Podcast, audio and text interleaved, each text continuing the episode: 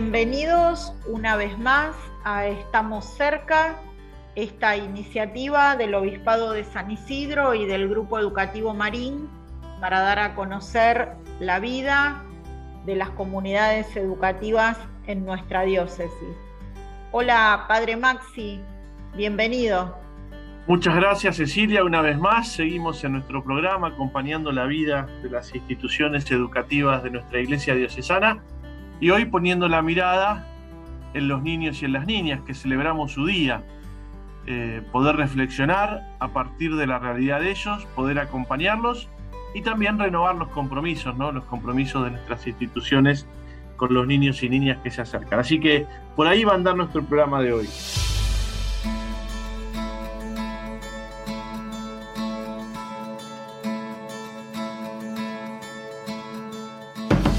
En este bloque de Estamos cerca vamos a conversar con Alejandra Jiménez, que es directora y representante legal del Jardín Niño Dios de Tigre, para, bueno, compartir un rato y charlar sobre la situación actual del nivel inicial y de los niños y las niñas en, en estos espacios educativos. Hola Alejandra. Hola, ¿qué tal? Gracias por este momento y este rato para compartir eh, pensamientos. Ale, pensando mm, en el nivel inicial, en lo que, bueno, habitualmente llamamos el jardín de infantes, estos espacios en definitiva educativos para la primera infancia, más allá de que muchos seguramente conocen esto, contanos ¿Qué función integral cumple eh, el nivel inicial en la educación de los niños y de las niñas? Em, bueno, la función integral del nivel inicial eh, tiene que ver un poquito justamente con lo que dice la palabra, eh, de poder tener una mirada abarcativa e integral sobre el niño, ¿no? en donde tengamos en cuenta todos los, todos los aspectos que, por el que atraviesa el, chico. Tal vez eh, antes se vinculaba a una, a una integralidad pensando en lo que el niño o la niña necesitaba para su vida, para su crecimiento, ¿no? que puede ser, bueno, asegurar la comida, asegurar la salud, eh, asegurar la educación. Eh, a mí me, esto me, me moviliza un poquito en el sentido de no, quedarnos eh, atados solo a esto, sino en, justamente eh, profundizar la mirada, ¿no? Y en esa mirada eh, poder tener en cuenta que tenemos adelante una persona de edad muy pequeña, en la que seguramente transitó en esos primeros años de vida muchos factores eh, que lo ayudan más o menos a estar habilitado para el aprendizaje. Entonces, desde esa mirada, creo que eh, los que trabajamos en, el nivel inicial tenemos que tener en cuenta, eh, bueno, todos estos aspectos, ¿no? quiénes son sus apoyos, los vínculos que tiene, cómo transcurrieron sus, primeros años, cómo creció, cómo se constituye su familia eh, y, desde esa mirada integral poder ir dando pasos y avanzando en el aprendizaje y en las decisiones que, vamos tomando eh, en cuestiones más específicas, ¿no? ya casi hablando desde dentro de las salas, ¿no? para que se proporcione el aprendizaje. Sin, esa mirada, eh, creo que no podemos pensar al niño, ¿no? No, no, no podemos eh, pararnos desde el lugar en qué pienso que este niño necesita aprender. Eh, tenemos que partir de ese contexto en el que el nene, el, niño y la niña crecen y, desde ahí poder eh, pensar la propuesta pedagógica. Alejandra, exactamente es lo que estamos haciendo en este programa nuestro, en este homenaje también a los niños y a las niñas en su día. Eh, poner la mirada, poner especialmente nuestro ojo sobre ellos. Pero te pregunto especialmente en este, después de la pandemia, eh, ¿cuáles han sido las prioridades de trabajo? ¿no? Entendemos que nuestras instituciones educativas el regreso de los niños y niñas fue muy exigente, pero dentro de eso, ¿cuáles te parece que han sido las prioridades? ¿no? ¿Cuáles están siendo la institución que, vos, eh, que vos conducís? Eh, sí, la verdad es que fuimos descubriendo, eh, bueno, concretamente este año en el que volvimos a la, normalidad ¿no? en, el servicio educativo, donde vimos cuestiones muy puntuales que tienen que ver desde ya con las rutinas, con los hábitos, eh, con el habla, eh, con el juego, eh, donde seguramente, digamos, después de dos años de pandemia, esta estructura que brindaba el jardín quedó lejos de lo que brindaba todos los días y donde puntualmente se necesitó focalizar, ¿no? También hay aspectos que tienen que ver con, otros profesionales, ¿no? Que como llámese neurólogo, eh, fonoaudiólogo, pero bueno, sin, sin, sin, ahondar en esos aspectos, eh, creo que básicamente eh, nos encontramos eh, con, con repensar las prácticas en el sentido fuertemente de pensar espacios donde se estructuren eh, rutinas y construirlas junto a ellos, ¿no? Em, donde hubo eh, tal vez costumbres que teníamos de hacer una ronda y ya la ronda no era ronda porque no estaba el concepto, había que construirla, donde escuchar un cuento se dificultaba más, eh, donde la palabra y la respuesta del niño frente a preguntas eh, no estaba. Eh, entonces, bueno, parecen cosas muy básicas, pero creo que el jardín proporcionaba mucha práctica en relación a esto y mucha práctica cotidiana. entonces, de repente nos encontramos que, esto no estuvo y que hubo este, especialmente esta primera mitad de año, em, este, tomar eh, las, decisiones eh, teniendo en cuenta, como decía antes, ¿no? Eh, mirando la realidad por la que estuvieron atravesadas los chicos en, la pandemia. ¿no? así que bueno, eso es un poquito lo que, lo que, nos, lo que nos pasó mirando, mirando la, actualidad, pero también mirando al futuro, ¿no? Mirando el nivel inicial en los próximos años, ¿qué necesidades tiene el, jardín de infantes, el nivel inicial en su conjunto? Vos recién decías, eh, necesitamos repensar las prácticas. ¿Qué más necesita el nivel inicial en los próximos cinco años, especialmente en los sectores más vulnerables? Yo creo que lo que se necesita es mucha escucha, mucho acompañamiento, sostenimiento también, porque, digamos, especialmente en el nivel inicial uno mira todos los niveles educativos, pero especialmente el nivel inicial, eh, trabajamos y tenemos que trabajar codo a codo con la familia, ¿no? Y generar ahí un puente en el que eh, nuestro objetivo son los niños y desde ahí eh, pararnos y trabajar juntos para los cambios que queremos generar. Eh, si yo pienso de acá a cinco años, ¿qué me imagino para, para los alumnos que tenemos en nuestro jardín? La verdad es que me imagino trabajando con proyectos que les permitan a ellos eh, descubrir sus, capacidades, eh, que se den cuenta y puedan vivenciar en lo concreto que a pesar de las dificultades que, pueden transitar, siempre hay posibilidades.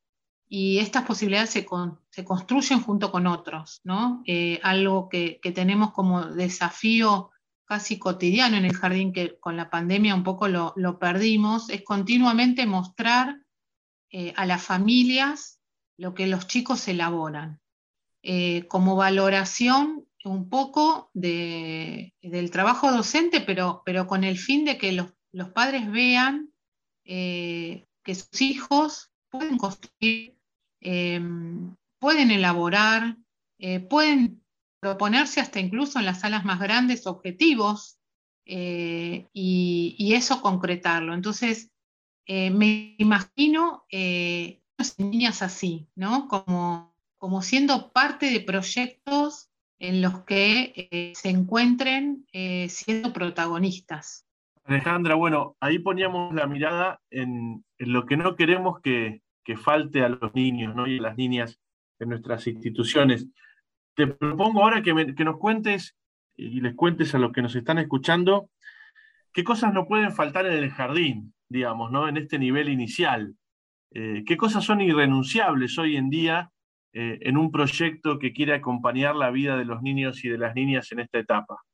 Bueno, para mí irrenunciable, creo que algo dije antes, pero tenemos que, hacer un, trabajo desde el amor. Eh, tenemos que poder pensar nuestro trabajo eh, desde un rol que abraza a ese niño y, ese y esa niña y desde ese lugar y desde esa actitud, más que lugar, desde esa actitud, poder estar abiertas a experiencias que vayan surgiendo, ¿no? No me imagino un jardín en el que la maestra elabora su planificación sin tener en cuenta lo que sus alumnos están necesitando.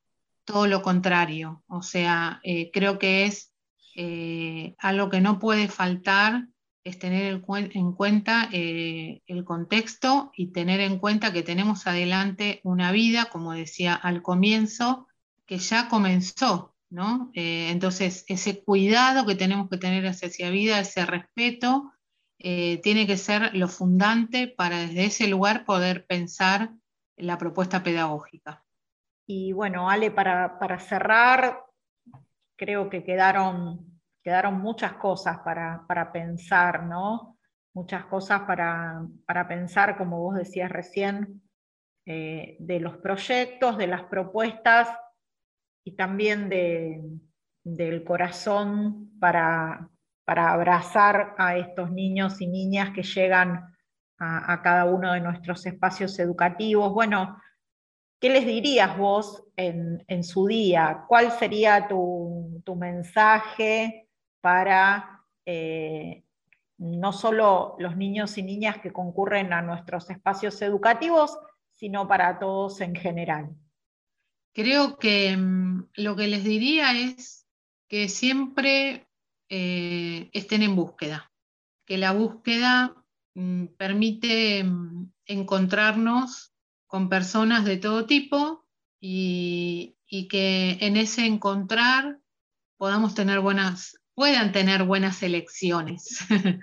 Eh, creo que les diría eso, porque me parece que, que el caminar es lo que te permite eh, estar en contacto con otros y, uno va descubriendo, ¿no? Eh, se me mezcla un poco lo que, lo que uno quiere para sus hijos y lo que uno quiere para, para los demás niños y niñas, pero creo que, les diría eso, que caminen, que siempre hay posibilidades y oportunidades eh, en las que puedan construir su vida felices. Alejandra, te agradecemos muchísimo el haber participado en este programa, sobre todo, bueno, poder a través de tu reflexión eh, celebrar aún mejor todavía el Día de los Niños y de las Niñas y en especial desde nuestras comunidades educativas. Muchas gracias por estar con nosotros. Bueno, nuevamente les agradezco el espacio y, y nos estamos escuchando. Gracias.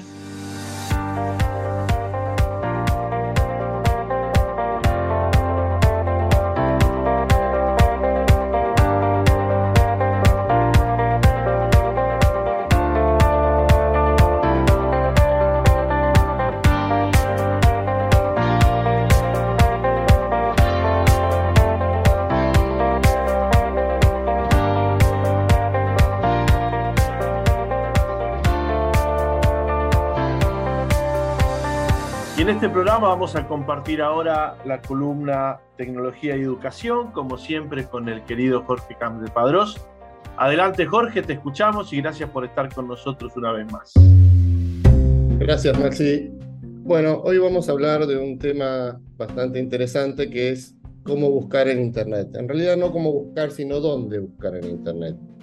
Todos conocemos que Internet es una gran fuente de recursos, nuestros estudiantes buscan información, eh, nosotros buscamos información, pero para poder buscar, primero hay que tener una consigna muy clara, porque si no terminamos buscando cualquier cosa en cualquier lado. Y lo importante es saber dónde buscar y qué calidad de información recibimos. Entonces, eh, todos estamos todo el tiempo buscando en Internet. ¿Y qué hacemos cuando nos llega alguna pregunta, ya sea que estemos en, en la escuela, en nuestras casas, donde sea? Lo primero que hacemos ante una pregunta que no tenemos respuesta es, buscar en el buscador Google o el que sea, este, alguna posible respuesta. Pero no siempre esa respuesta es de la mejor calidad, si proviene de una fuente veraz, este, o si nos tomamos el tiempo de chequear dos o tres fuentes como para ver si lo que estamos respondiendo es real o no.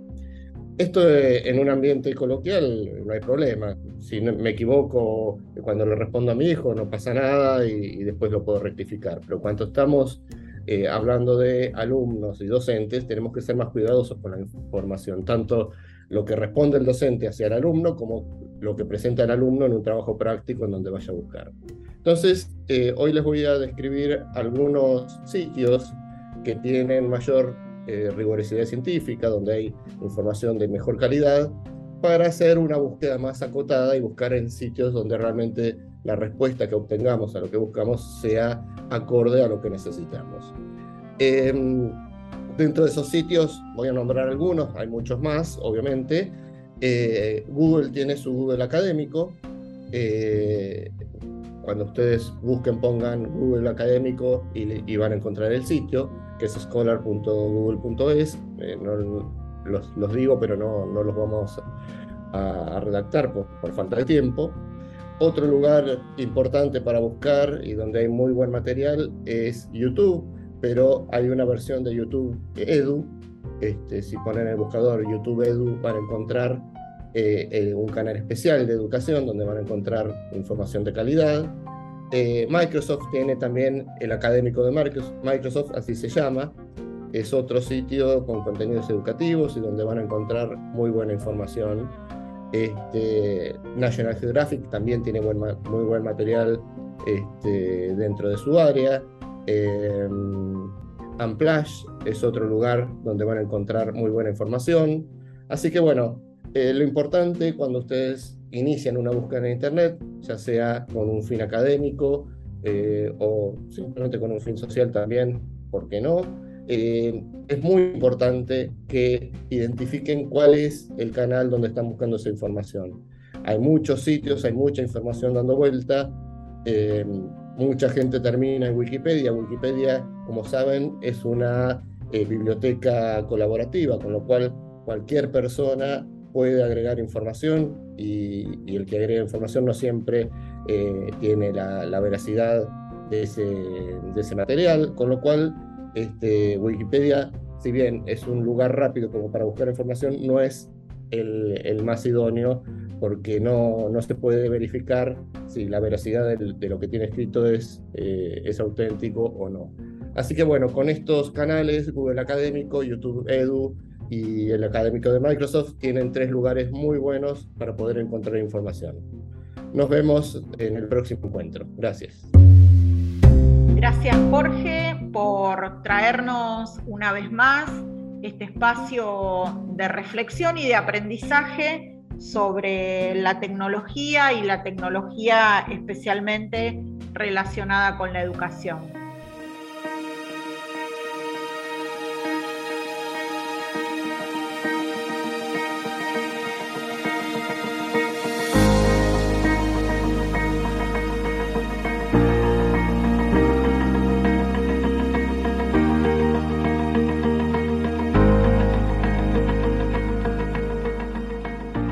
Reflexionado sobre lo que significa el acompañamiento a los niños y a las niñas en nuestras instituciones educativas. Celebramos su día. Como decíamos en la nota con Alejandra, tratamos de poner la mirada en ellos y también en nosotros para ver lo mejor que podemos hacer por ellos celebrando su día, pero también a lo largo de todo el tiempo que ellos pasan en la vida de nuestras instituciones educativas. Así que eh, feliz día para tantos niños y niñas que eh, caminan junto a nosotros en la iglesia diocesana. Así es, Padre Maxi, ojalá que, que esta celebración y que esta reflexión nos permitan seguir trabajando, nos den ánimo, nos den fortaleza para trabajar de la mejor manera posible en cada uno de nuestros espacios educativos destinados a la primera infancia. Somos Nacho Insaurraga, Maxi Fursinovic, Cecilia Vallés y estamos cerca.